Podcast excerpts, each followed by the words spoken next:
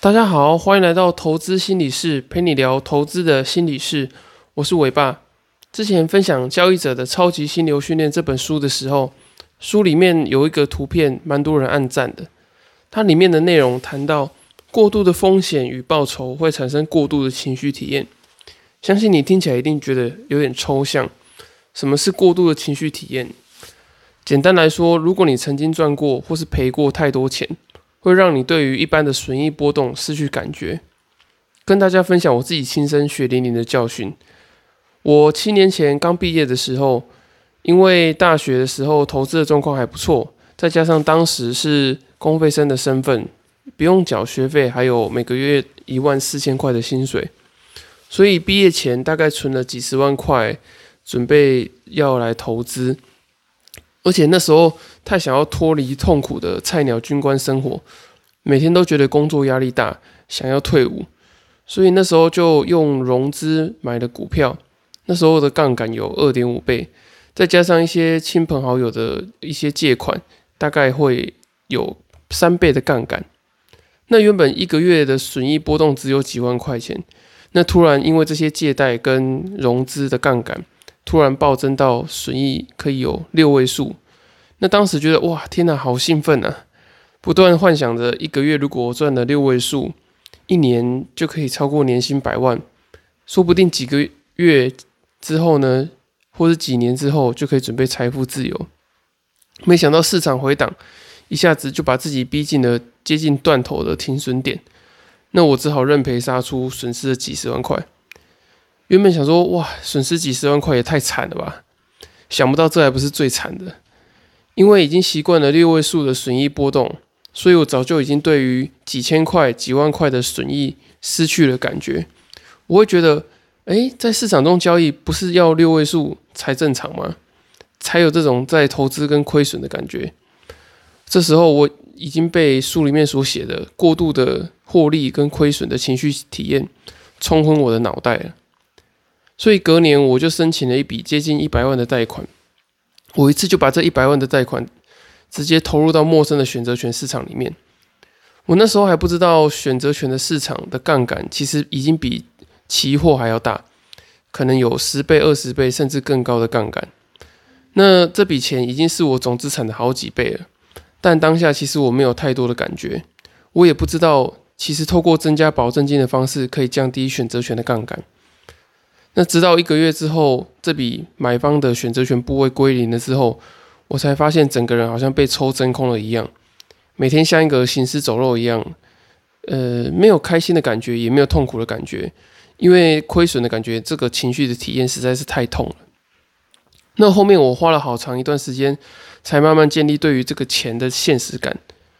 现实感是你要知道，你亏掉的一千块、一万块，你需要赚多久？赚得多辛苦，你可能要赚好几天，甚至好几个月，才可以把你亏损的钱赚回来。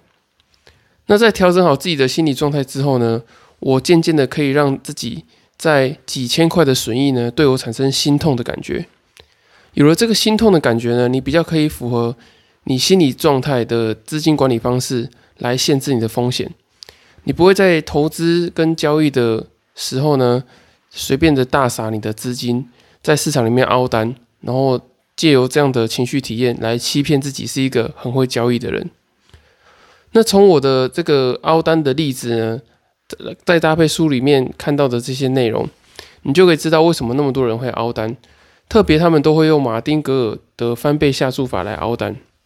什么是马丁格尔翻倍下注法呢？就是你如果输了一万块钱，你就会用两万块钱继续凹。如果两万块不行，你就会再用四万块，以此类推。直到你把这笔钱熬回来，或者是你遇到筹不出钱的时候，你才会结束。那由于你已经拉高了这个整个损益的杠杆跟风险，这个这些损益已经为你带来太多的情绪刺激，让你产生毒瘾。特别是你凹单凹了几次成功之后呢，你就会得到一个强力的正向增强的回馈。你会觉得，哎，好像每次凹单都可以成功，反正之后如果亏损的话，我就继续凹凹看。所以你已经很习惯这样的资金管理的模式。那如果你正陷于这种状况的话，你一定会纳闷，要如何处理这种不断用大金额不断的凹单的这种状况呢？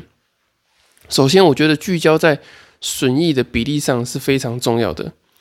因为绝对金额的震荡实在是太刺激、太诱人了。你如果一直紧盯这种几万块、几十万的这种损益，你会没有办法回归到正常的情绪体验，也没有办法建立对于金钱的现实感，那么你就无法做好正确的资金管理。而且，如果你要慢慢的把这笔钱赚回来，其实对你来讲是很痛苦的，因为你会觉得这个对你来说是一种很折磨的事情。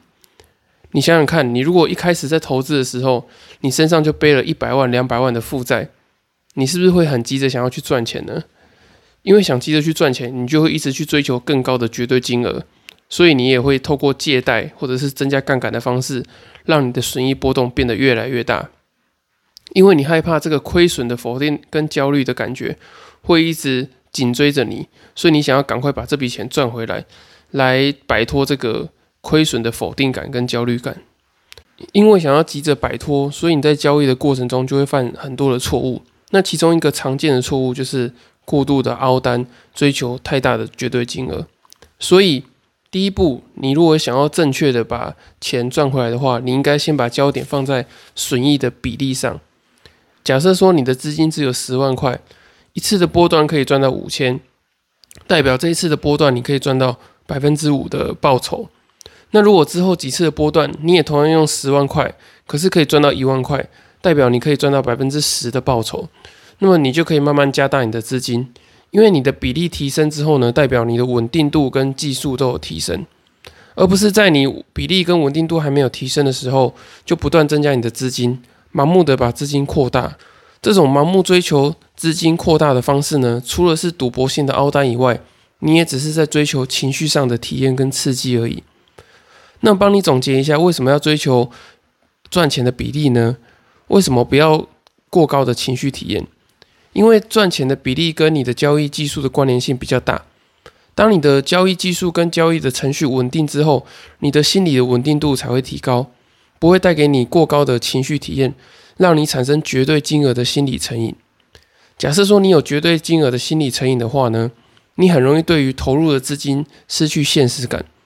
这个失去现实感的感觉，会让你没办法好好的做资金的管理，以及评估交易与投资的风险。所以在你要把亏损赚回来的过程中呢，你一定要先找回金钱的现实感，还有正常的获利情绪体验。你只能赚该赚的钱，赔该赔的钱。你不应该追求过多的呃报酬的震荡。那再配合技术的提升，还有你工作存款的慢慢累积，透过这样的方法，你才可以稳健的把之前你亏掉的钱再赚回来，而不是常常会有失控的交易行为。好。以上就是今天对于赚心理能负荷的钱就好这个主题的讨论。那谢谢大家今天的收听。如果大家对于损益的情绪体验还有其他的问题，也可以到下方的资讯栏的粉丝专业留言私讯询问我，或是到 Apple Podcast 留言给我五星的评价，我会在之后的节目回复你们。今天的节目就到这里喽，拜拜。